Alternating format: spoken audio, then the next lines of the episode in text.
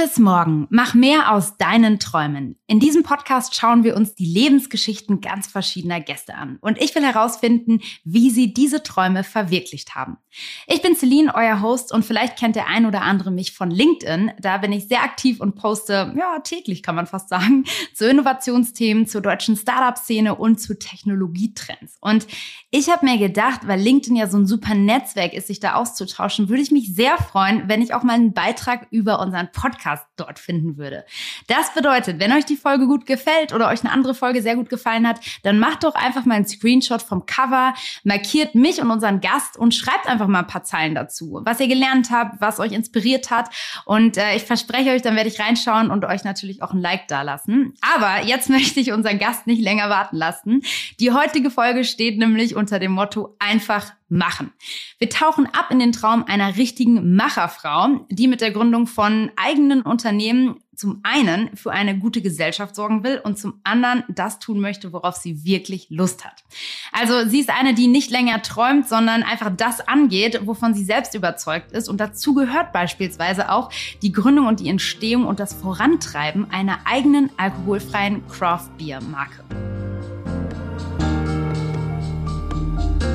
Damals ist Uwe auch quasi so entstanden. Wir wollten einfach gerne ein alkoholfreies Bier haben, mit dem man einfach stolz auf einer Party stehen kann und das in der Hand halten kann. So, das war unser Bedürfnis.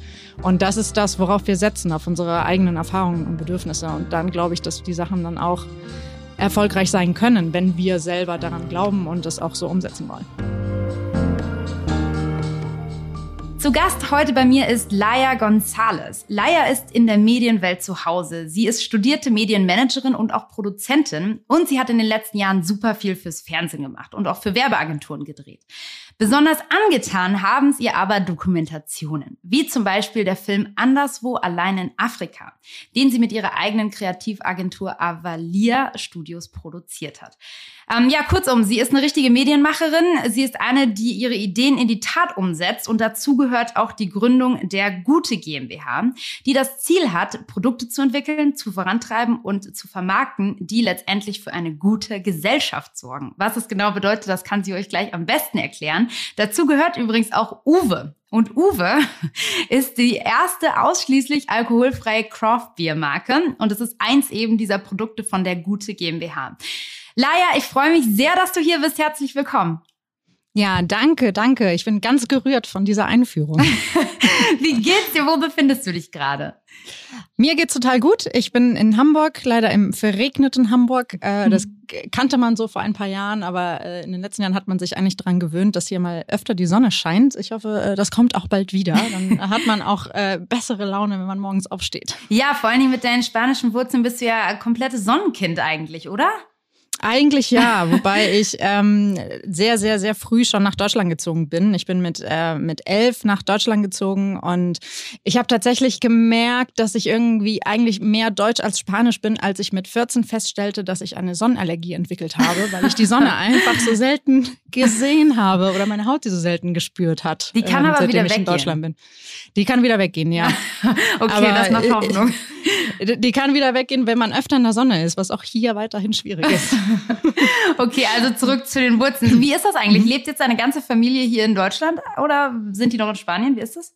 Mm, meine Mama und mein Papa und mein Bruder, die leben in Deutschland, ähm, in Köln. Und äh, mein Papa ist ja deutsch, somit lebt auch quasi ähm, seine Familie auch in Deutschland. Aber meine, also die äh, Seite meiner Mutter, ähm, die leben alle noch in Spanien, ja. Also meine Oma, mein Opa, ja. Tante, Onkel, Cousine, Cousins und viele, viele mehr Menschen, die zu meiner Familie gehören. und fährst du regelmäßig hin? Also besucht ihr euch oft?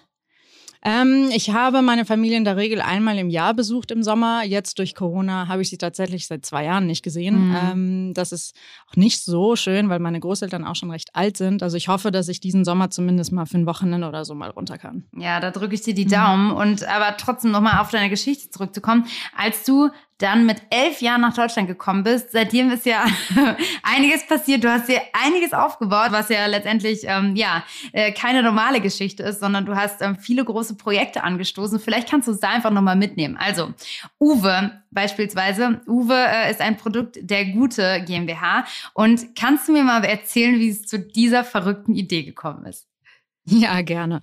Ähm, also ich habe mich vor vier, fünf Jahren selbstständig gemacht, ähm, aus, dem, ähm, aus dem Wunsch heraus, eben eigene Dinge umzusetzen. Ich wollte nicht mehr in einer großen Agentur mit vielen Mitarbeitern mhm. und mit vielen Hierarchien und vielen Chefs, die alle eigene Vorstellungen haben, wie die Dinge zu laufen haben, äh, arbeiten, sondern wollte einfach selbst Dinge umsetzen. Und ähm, ich bin quasi rausgegangen und habe erstmal äh, gefreelanced in den Bereichen, den ich kenne, bis dann irgendwann nach und nach immer mehr mhm. Ideen entstanden. So ähm, äh, angefangen habe ich direkt nach, nach dem Start meiner Selbstständigkeit mit der Produktion eines anderen Dokumentarfilms, wo ich quasi auch direkt ans kalte Wasser gesprungen bin. Ja. Ähm, dann haben mein, ähm, also ein guter Freund von uns und mein Mann, wir haben zu dritt auch in der Agentur zusammengearbeitet. Die haben mir erzählt, ähm, dass sie darüber nachdenken, gedacht haben, quasi ein alkoholfreies Bier irgendwie zu launchen, weil wir ja gemeinsam festgestellt haben, ähm, oder beziehungsweise ich fange anders an. Als wir in der Agentur gearbeitet haben zusammen, haben mhm. wir sehr, sehr viel gefeiert und getrunken. Und ähm, das gehört sich, glaube ich, so, wenn man in großen Werbeagenturen arbeitet. Ähm, vor ein paar Jahren haben wir es aber ehrlich gesagt auch gelassen. Also der mhm. Freund von uns, Philipp heißt er, der hat tatsächlich komplett aus gesundheitlichen Gründen aufgehört äh, zu trinken. Und da wir einfach auch so viel mit dem Abhängen ähm, oder Abhängen, ähm, haben wir, haben Sönke, äh, mein Mann und ich äh, quasi äh, aufgehört, äh, auch Alkohol zu konsumieren. Und dann haben wir gemerkt, wenn wir dann aber auf Partys sind und ein alkoholfreies Bier in der Hand haben, dann werden wir einfach komisch angeguckt. So. Und dann kommen so Sprüche, äh, warum trinkst du nicht? Musst mhm. du denn mhm. fahren? Oder bist du schwanger? Und dann denkt man so, nee, wer von uns beiden hat denn, wenn überhaupt, das Problem? Also wohl nicht ja. ich, wenn ich keinen Alkohol trinke das war quasi die Erkenntnis. Ähm, man muss auch sagen, das war damals 2017, als wir die ersten Gedanken hatten. Mittlerweile hat sich das Bild von alkoholfreien Getränken ja total gewandelt, aber damals halt noch nicht. Damals ähm, war das quasi, ähm, waren diese alkoholfreien Getränke einfach noch nicht cool so, ja, oder ja. nicht in. Und ähm, somit dachten wir, ähm, Mensch, ähm, eigentlich wäre es cool, wenn wir ein, wenn wir ein alkoholfreies Bier haben oder wenn es das gäbe, was einfach richtig selbstbewusst auftritt und einfach mhm. ähm, sich nicht schämt, alkoholfrei zu sein. Ja. Und ähm, die Jungs hatten dann so überlegt, ah, wie machen wir das? Und wenn mal die äh, andere Agentur, also unsere ehemalige Agentur fragen. Und dann habe ich denen ganz klar gesagt, so, nee, nee, ähm, ich bin hier die Macherin. Wenn wir das umsetzen wollen, dann machen wir das für uns. So, und dann, äh, weil wir haben quasi genau die Vorstellung davon, mhm. wie das sein soll, wie das schmecken soll, wie wir das vermarkten wollen. Und ja, somit ähm, kamen halt die ersten Ideen auf. Und man muss aber auch sagen, wir hatten eigentlich überhaupt keine Ahnung von der, von dem Biermarkt oder ja, von, der, von der Getränkewelt mhm. Überhaupt. Aber ähm, das hat uns nicht abgehalten zu starten. Da, ihr hattet ja aber dafür die Ahnung im Bereich Marketing. Ne? Also ich meine, ein gutes Bier ist schön und gut, aber wenn keiner das kennt und niemand das kauft, ist es auch schlecht. Und äh, ihr habt euch sozusagen, ihr seid andersrum angegangen. Ihr wusstet, wie man das vermarktet. Genau, genau. Deswegen, also in, in, in den kleinen Craft-Bier-Kreisen mhm. werden wir auch ein bisschen belächelt als die Marketing-Deppen, die irgendwie ein Bier rausbringen. ich sag mal so, äh, wir haben die Kompetenz der, der Vermarktung und haben uns den Spezialisten, äh, den Brauer dazu mhm. geholt, mhm. der das halt eben richtig gut kann, weil wir drei sind nicht die Brauer und das haben wir auch nie behauptet, dass ja, wir das können. Klar. Aber wir wissen, was uns schmeckt und dadurch können wir erschließen, was anderen Leuten sehr wahrscheinlich auch gut schmecken wird. Äh, und somit äh, konnten wir mit dem Brauer gemeinsam eben die Sorten kreieren, die wir jetzt haben. Und ja, wir vermarkten das äh, halt so, wie wir denken, dass eine selbstbewusste Marke vermarktet ja. werden sollte. Ja, ich meine, so ein eigenes Bier zu kreieren, also grundsätzlich ein Produkt zu entwickeln, ist ja schon so ein, so ein Träumchen, muss ich sagen. Ne? Das ist ja schon was ziemlich Cooles. Und du hast jetzt gerade auch schon angesprochen, was so Probleme oder Stolpersteine auf dem Weg waren. Also vielleicht äh, diese Industrie, aber gab es da noch andere Punkte, wo Leute gesagt haben, oh nee, lass es lieber oder es wird nichts oder wo du vielleicht selber auch mal an so einen Punkt kamst und dachtest, ey, ganz ehrlich, lass uns das lieber wieder einstampfen. Wie war das? Ähm, ja, die, die Momente gab's, aber jetzt nicht unmittelbar zu Beginn. Mhm. Also ähm, es ist auf jeden Fall ein Traum und es ist ein Traum, von dem wir am Anfang relativ wenig wussten. Also wir haben ähm, wir haben schon quasi unser Risiko äh, abgewogen und haben gesagt, okay, ähm, jeder von uns steckt 10.000 Euro rein, dann können wir irgendwie äh, den, ein LKW voller Bier bringen, dann werden wir das irgendwie gut vermarkten und unsere Rechnung damals war und wenn sich das gar nicht verkauft, dann muss jeder von uns acht Flaschen Uwe am Tag trinken bis das abgelaufen ist. Das war so Geil. die Rechnung. Dann dachten wir, okay, das könnten wir hinkriegen. Wir können wir ein paar Freunde einbinden und dann kriegen wir quasi die erste Charge auch schon weg. So. Ja. Ähm, ähm, wir hatten zu Beginn nicht, nicht wirklich Leute, die gesagt haben, seid ihr verrückt? Ich glaube auch, weil ähm, Leute, die mich kennen, wissen auch, oh mein Gott, lass sie einfach machen, äh, wird schon irgendwie. Mhm. Ähm, aber wir haben tatsächlich, also ich habe tatsächlich ähm, nicht gewusst, worauf wir uns einlassen, was negativer klingt, als es ist. Also ich habe irgendwie, ich habe meinen Menschenverstand einmal eingeschaltet und einfach überlegt, was äh, musste es dazugehören, wenn man ein Produkt launchen will. Und dann habe ich angefangen, quasi Leute zu finden, die das gemacht haben und die halt ausgefragt, ob meine Planung ansatzweise stimmt oder nicht. Ja. So, und was hast du da so für Feedback bekommen? Ähm, eigentlich ganz gut. Ähm, also das ist ja dadurch, dass wir so klein angefangen haben, mhm. war, konnte eigentlich auch nicht so viel schiefgehen. Also wir ja. wussten ganz genau, so und so viel Geld stecken wir rein und im schlimmsten Fall ist es weg. Damit können wir leben. So, das war quasi der Start. Und dann war es natürlich auch wichtig, gerade wenn man im Getränke, in der Getränkewelt äh, launchen will, sich mit Dingen wie Pfand auseinanderzusetzen. Ähm, also ähm, dass man vorher eine LKW-Ladung Pfand kaufen muss, damit man es abfüllen muss, das war auch eine Erkenntnis, die, die, die man irgendwann haben musste, weil das ist ja Geld, was man vorstreckt. Ja. Dann hast du quasi, du bezahlst eine Gebühr dafür, dass du diese Flaschen bekommst, dann bezahlst du den Pfandwert, dann wird abgefüllt und dann kriegst du das Geld erst wieder, wenn der Endkunde das gekauft mhm. hat. Also das waren so Dinge, die ich dann nach und nach dazugelernt habe. Ne? Da tastet man sich dann letztendlich ne, einfach Stück für Stück voran. Ich finde es cool, dass du keine Scheu davor hattest, auch einfach in so ein neues Gebiet reinzugehen. Also ich glaube nicht, dass sich das jeder traut, aber das beweist irgendwie, dass es auf jeden Fall möglich ist und dass man, wenn man so einen Traum hat, einfach Step by Step vorgeht und sich äh, rantastet. Ähm, sag mal, Laia, was macht jetzt dieses Bier zu einem guten Bier? Also ich habe eingangs schon so ein bisschen erzählt, ne, die Firma heißt Gute GmbH, also es geht wirklich darum, unsere Gesellschaft besser zu machen. Aber was trägt Uwe dazu bei? Also, ähm, wir, wir können es einmal aufteilen. Auf der einen Seite schmeckt Uwe natürlich total gut. Deswegen mhm. ist es auch ein gutes Bier. Das trinkt man gerne. Das ist auch durchweg das Feedback, was wir bekommen haben. Und wir starten jetzt in, die, in diesem Monat, Mai 2021, in unser viertes Jahr. Ähm, deswegen, das ist, also das, das Feedback haben wir erhalten und das funktioniert total gut. Und was wir mit Uwe quasi zur guten Gesellschaft beitragen wollen, ist eben, dass man ein alkoholfreies Getränk hat, was man gerne trinkt, selbstbewusst, ähm, wo man sich nicht für schämt, wo man einfach Spaß dran hat. Äh, also wenn man uns kennt als Marke, dann hoffe ich, dass der Käufer auch sich freut, wenn er die Flasche entdeckt und ein bisschen schmunzelt, weil er eben unsere Kommunikation kennt und unsere Haltung kennt. Ja. Und ähm, deswegen hoffen wir einfach, dass alle sich ein bisschen dran erfreuen, dass sie ein leckeres alkoholfreies Bier trinken können abends auf einer Party oder auf der Couch oder wo auch immer. Wir sagen ja, man kann es ja immer trinken. Egal, ja, was man tut. Absolut. Und ähm, was habt ihr sonst noch so für Produktideen beziehungsweise Kooperationen, mit denen ihr letztendlich die Gesellschaft besser machen wollt? Also wir haben die gute GmbH als eigen, eigenständige GmbH mhm. ja erst letztes Jahr gestartet. Ähm, vorher lief Uwe unter ähm, Avalier Studios, unter unserer, ähm, unserem Kreativstudio. Aus dem einfachen Grund, dass wir am Anfang gar nicht wussten, ob aus dem Getränk wirklich ein Business wird. Mhm. Bevor man da quasi in der eigene GmbH steckt, packen wir das quasi unter dem anderen Deckmantel, weil wir da sowieso wissen, dass wir da langfristig aktiv sein werden mit.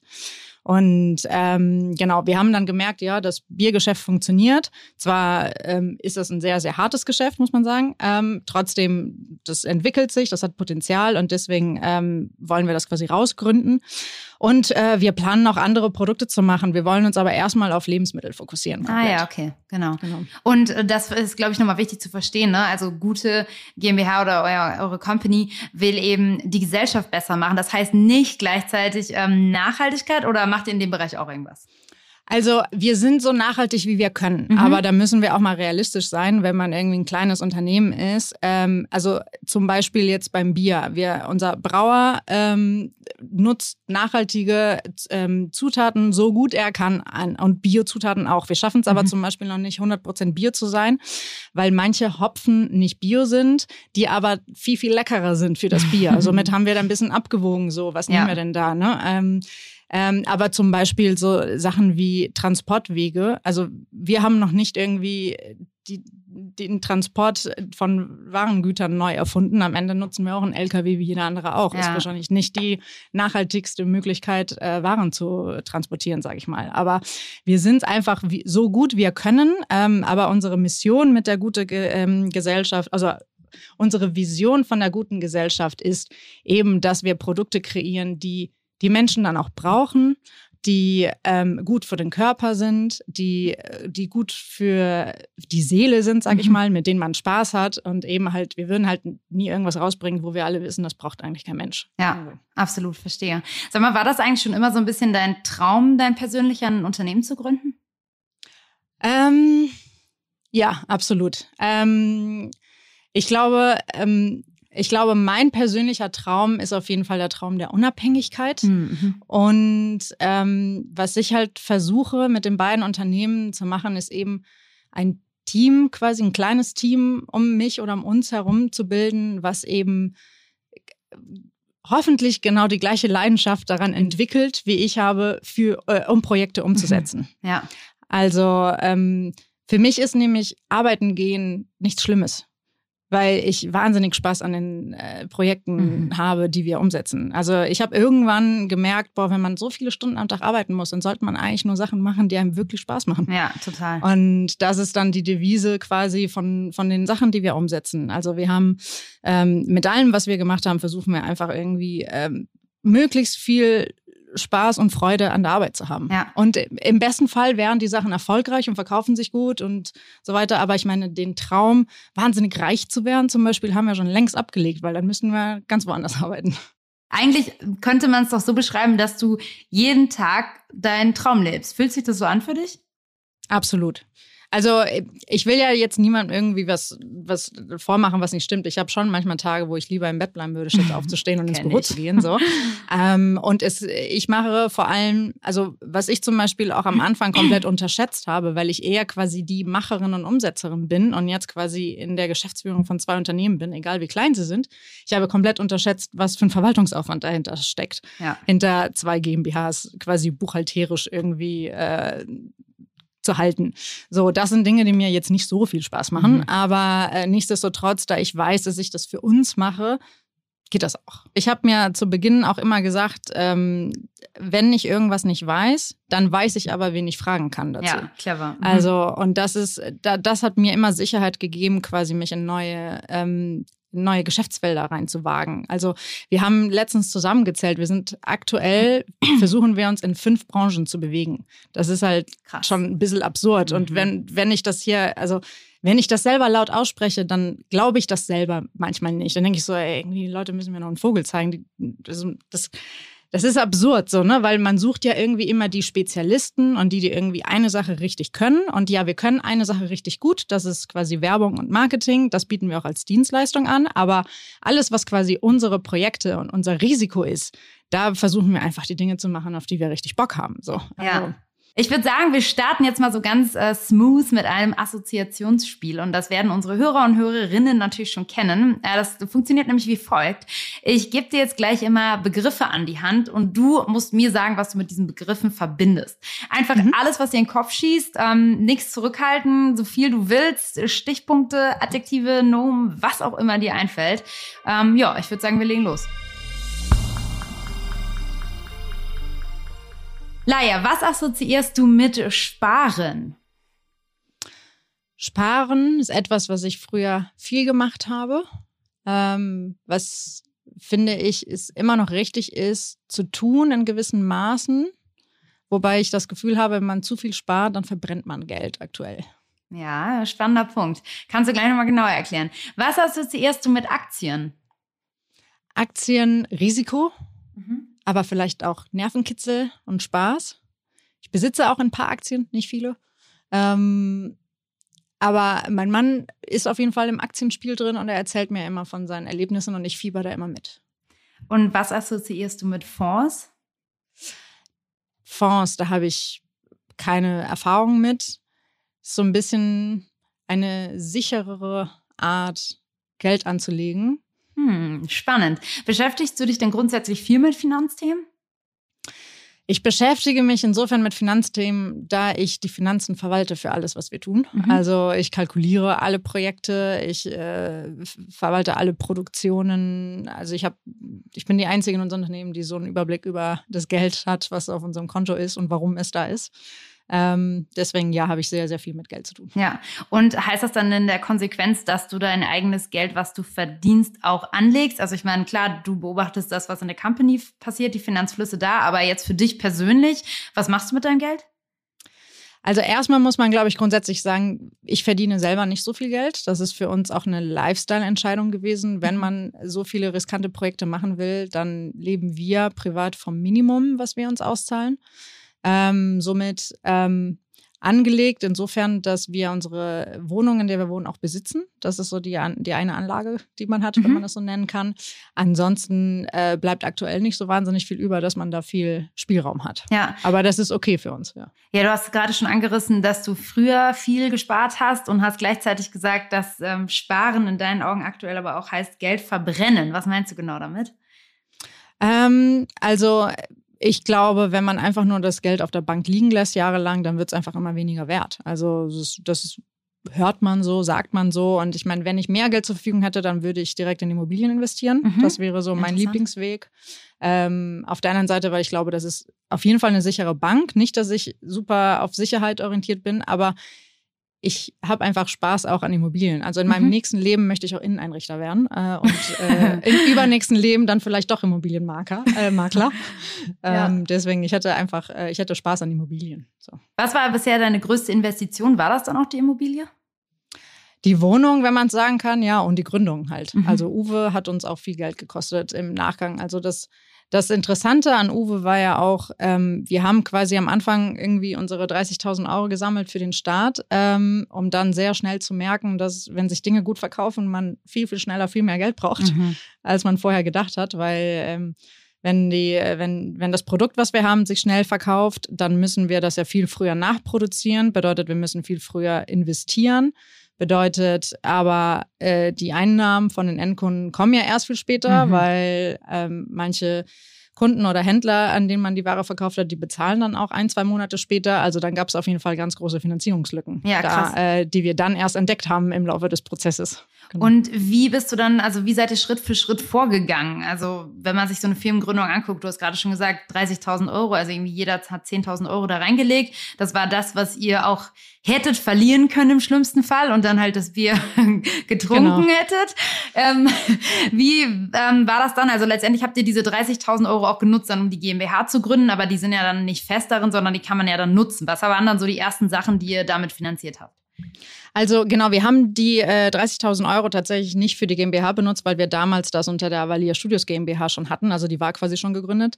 Ähm, aber wir haben damit quasi die Ware äh, bezahlt. Wir haben Werbemaßnahmen bezahlt, die wir, ähm, die wir machen wollten zu Beginn. Also wir haben einfach uns dieses Budget gesetzt und das war quasi so, das ist die erste Charge und das mhm. äh, wird es ungefähr kosten, wenn wir sie verkaufen wollen.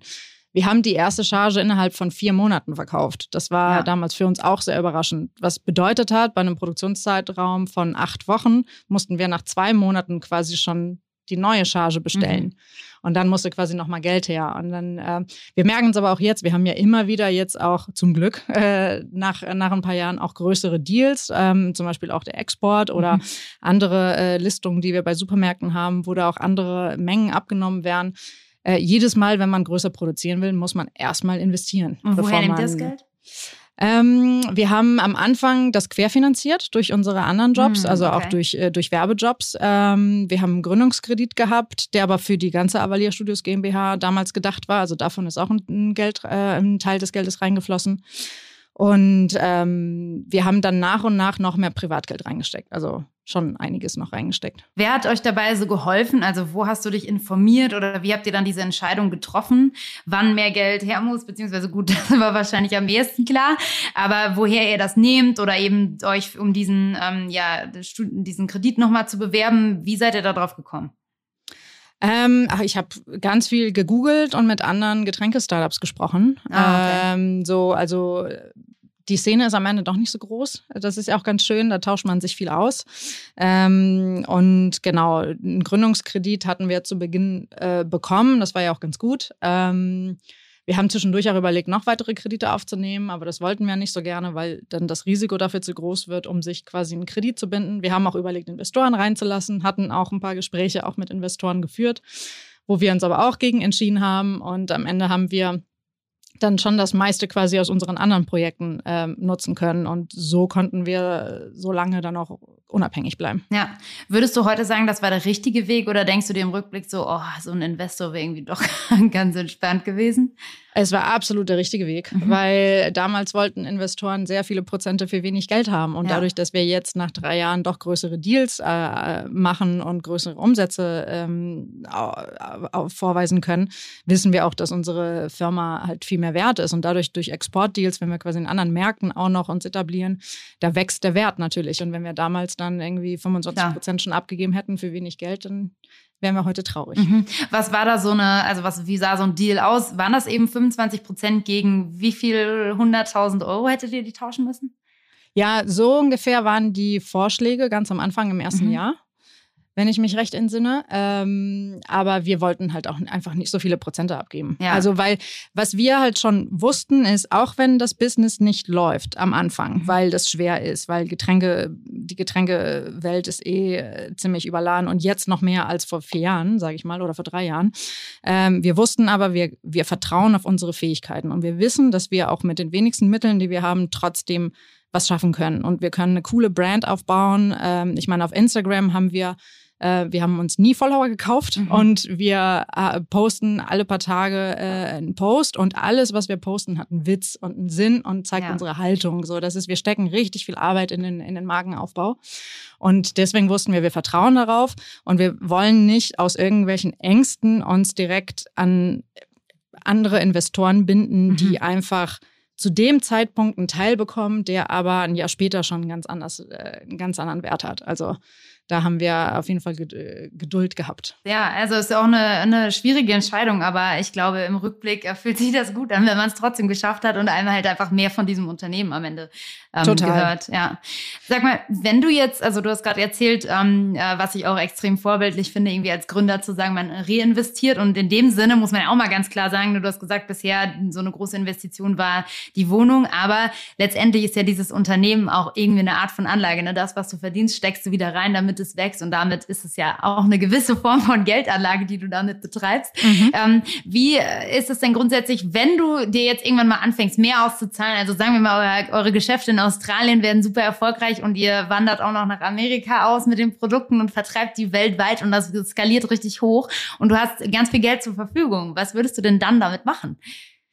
Mm, also wir haben jetzt im ersten Schritt, als wir gemerkt haben, dass wir dieses Jahr äh, höhere Umsätze haben werden, haben wir äh, Mitarbeiter gesucht. Ja. Ähm, also wir investieren dann quasi in Mitarbeiter. Ähm, was ja, es ist ja gar nicht so einfach, Leute zu finden, die sich so begeistern lassen von allen unterschiedlichen Projekten, die wir machen. Also, ähm, aber die, die wir gefunden haben, finden es auch total cool. Ähm, das ist quasi wichtig. Und was ich am liebsten machen würde, wenn wir mehr Kapital zur Verfügung hätte, wäre einfach noch mehr Produkte rausbringen. Ah ja, cool. Und was wäre da so das, was du anpeilst oder was ihr im Kopf habt? Ähm, auch wir haben über den Wein, alkoholfreien Wein nachgedacht. Ähm, da sind wir uns aber noch nicht so sicher, ob wir da wirklich vordrängen wollen. Ähm, wir beobachten einfach so ein bisschen, nicht unbedingt so, was Trend ist, weil ehrlich gesagt, wenn irgendein Lebensmittel Trend ist, ist es quasi schon zu spät, dass man da mhm. aufsteigt. Aber wir beobachten jetzt einfach gezielter auch unser Konsumverhalten. Also was essen wir gerne? Wo ist da eine Lücke? Was würden wir, äh, wo könnte man welchen Bedarf decken? Mhm. Weil ähm, damals ist Uwe auch quasi so entstanden. Wir wollten einfach gerne ein alkoholfreies Bier haben, mit dem man einfach stolz auf einer Party stehen kann und das in der Hand halten kann. So, das war unser Bedürfnis. Und das ist das, worauf wir setzen, auf unsere eigenen Erfahrungen und Bedürfnisse. Und dann glaube ich, dass die Sachen dann auch erfolgreich sein können, wenn wir selber daran glauben und das auch so umsetzen wollen. Bevor du unseren Hörern und Hörerinnen gleich noch so einen letzten Tipp und Ratschlag mit an die Hand gibst, grundsätzlich nochmal an dich die Frage, wohin möchtest du, dass sich dieser Traum noch entwickelt? Ähm, Ach, am liebsten hätten wir es, wenn natürlich so viele Menschen wie möglich äh, Uwe trinken möchten. Ähm, oder halt auch die anderen Produkte, die wir entwickeln. Ähm, wir haben einen Partner gefunden jetzt, der ein Spezi im Vertrieb ist. Der nimmt uns quasi die ganzen Aufgaben ab, wo wir einfach nicht so die Expertise hatten am Anfang. Somit äh, können wir uns noch mehr konzentrieren auf, auf den Markenaufbau. Und wenn es, wenn es nach uns geht, dann schaffen wir einfach ein schönes Portfolio an leckeren Produkten, die sich sehen lassen. So. Ja. Sehr cool. Das klingt äh, nicht nur verträumt, sondern wahnsinnig lecker. ich bin auf jeden Fall gespannt, was da noch kommt. Und beim Wein wäre ich doppelt am Start übrigens. Also ich plädiere hiermit für den äh, alkoholfreien Wein, bitte. Ja, sehr gut. Da werden wir nochmal drüber nachdenken. Sehr gerne. Vielleicht eine ganz neue Kreation. Wenn ihr da irgendwelche Probanden für Fokusgruppen-Interviews braucht, sagst du mir Bescheid. Bin ich das gerne am Start. Sehr cool. Dann hau noch mal so einen Tipp raus für unsere Träumer und Träumerinnen, die ihren eigenen Traum und ihr eigenes Ziel verwirklichen möchten. Was würdest du ihnen mit an die Hand geben? Ähm, ich würde sagen, ich finde, Träumen ist gut und wichtig und gut überlegen ist noch ein bisschen besser.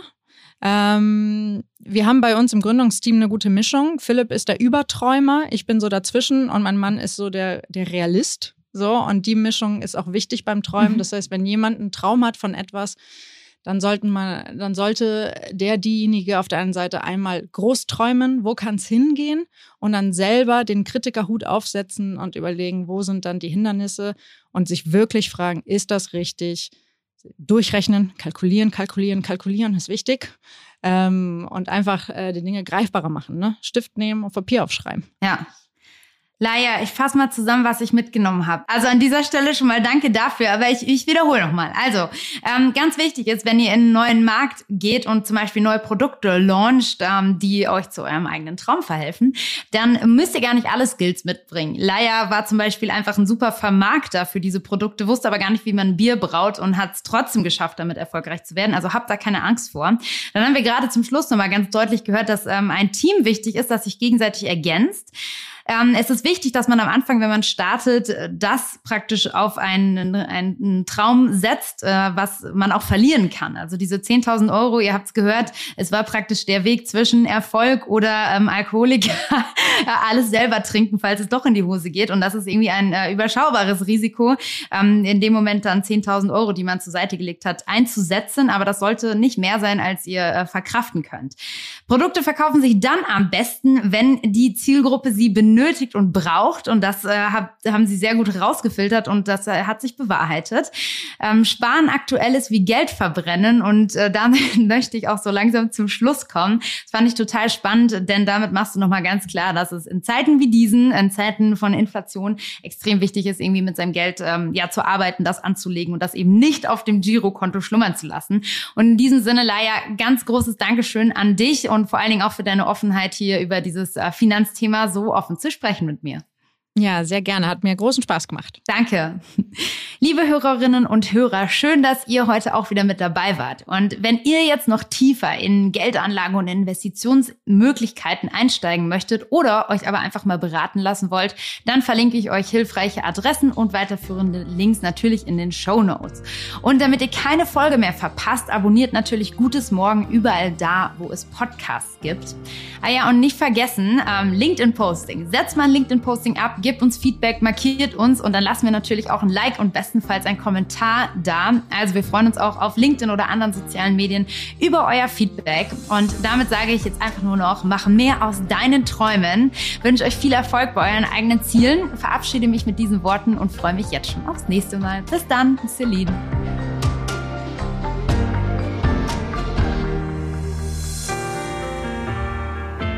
Dieser Podcast wird produziert von Podstars bei OMR.